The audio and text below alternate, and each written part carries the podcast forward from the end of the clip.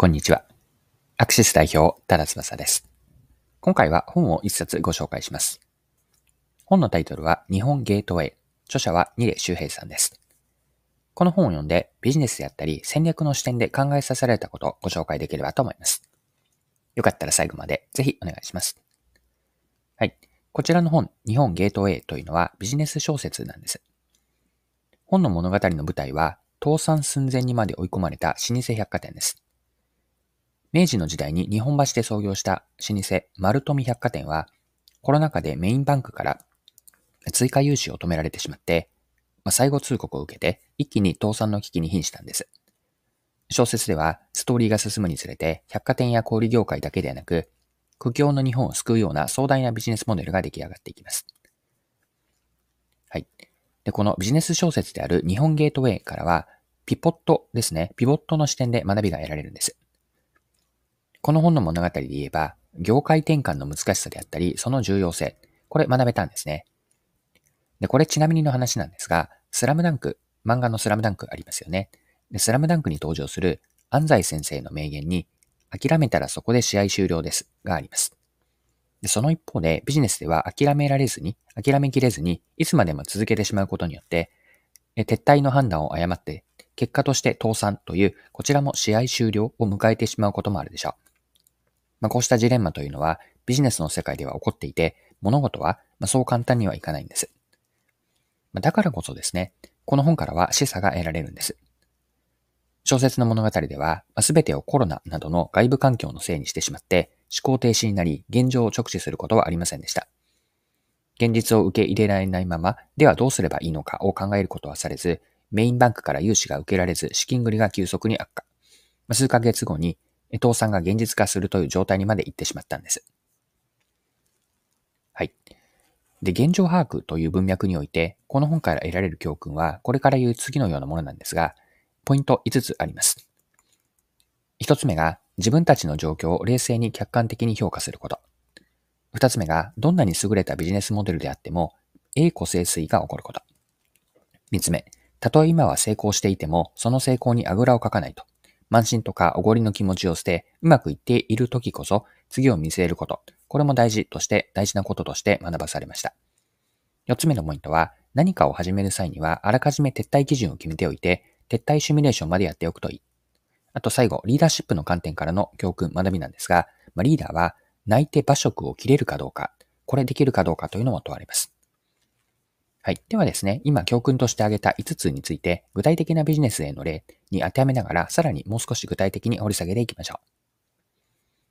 はい。1つ目のポイントは、状況への客観的な評価なんですが、うんと、現状評価ですね。現状認識。でこちらというのは、うんと、ビジネスの世界では市場の動向であったり、まあ、消費者、お客さんのニーズ、常に変化していますよね。ある商品の売れ行きが好調でも、それが永遠に続くわけではないでしょう。自社の商品、自社の商品ラインナップであったり、販売戦略を定期的に評価し、必要に応じて素早く修正することが必要です。例えば、そうですね。では、スマートフォン市場において、新しい機能やデザインが次々と登場する中で、自社の製品が市場でどのように受け入れられているのかを正確に見極めることは重要です。ユーザーの消費者の興味が大画面やカメラ性能から、今度は軽さとかあるいはレトロなデザイン、折りたたみスマホへの回帰といった兆しが見られる場合、本当に今までの開発であったり、改善の方向性でいいのかは判断が求められます。はい。二つ目の教訓は、栄枯盛衰が起こるビジネスモデルと。こんな捉え方をしたんですが、うんと、栄枯盛衰については、例えばそうですね、かつては反映していたビジネスで、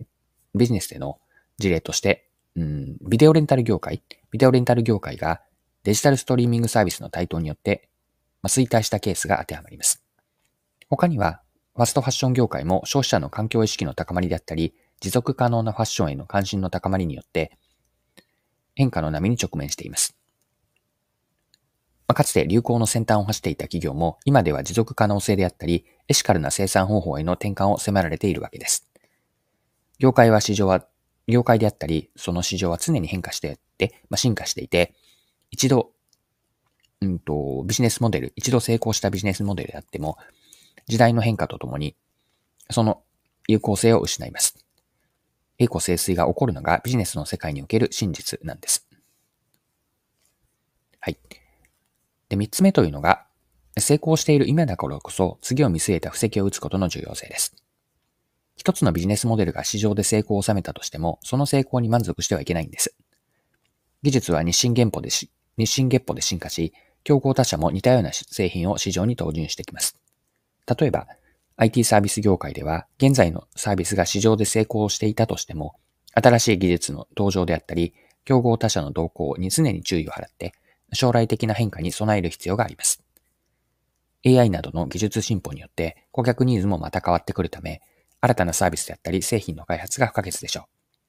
う。成功している今だからこそ、次の市場ニーズを見据えて、まあ、継続的な製品開発に注力することが大事なんです。はい。四つ目の教訓ポイントというのは、撤退基準の設定です。例えばそうですね、飲食店を展開する場合、あらかじめ決めた期間内の売上目標、集客数であったり、リピート客数、店舗運営オペレーションの仕組み化など、成功基準というのを設定しておくことが大切です。もしこれらの基準に達しなかった場合の撤退計画も含めて準備をしていくことで、ある程度のリスク管理ができます。まあ、過度な楽観論とか、現実に目を背けた事業継続はリソースの浪費につながるため、明確な基準を持つことが重要です。はい。5つ目、これ最後ですが、リーダーシップに関してです。でリーダーというのは困難な決断を下すことが求められる存在です。例えば、業績不振が続き、愛着はあるものの、今後の収益性のない事業部を閉鎖するとか、新製品開発プロジェクトが計画通り進まない場合は、中止をするなどの決断を誰かが下す必要があります。この時に感情に流されず、長期的な視点で組織の利益や、これからをしっかりと最優先に考えることがリーダーには問われるんです。このような決断は組織全体のために必要なことであって、リーダーは時として内手馬食を切るという覚悟と判断力が求められます。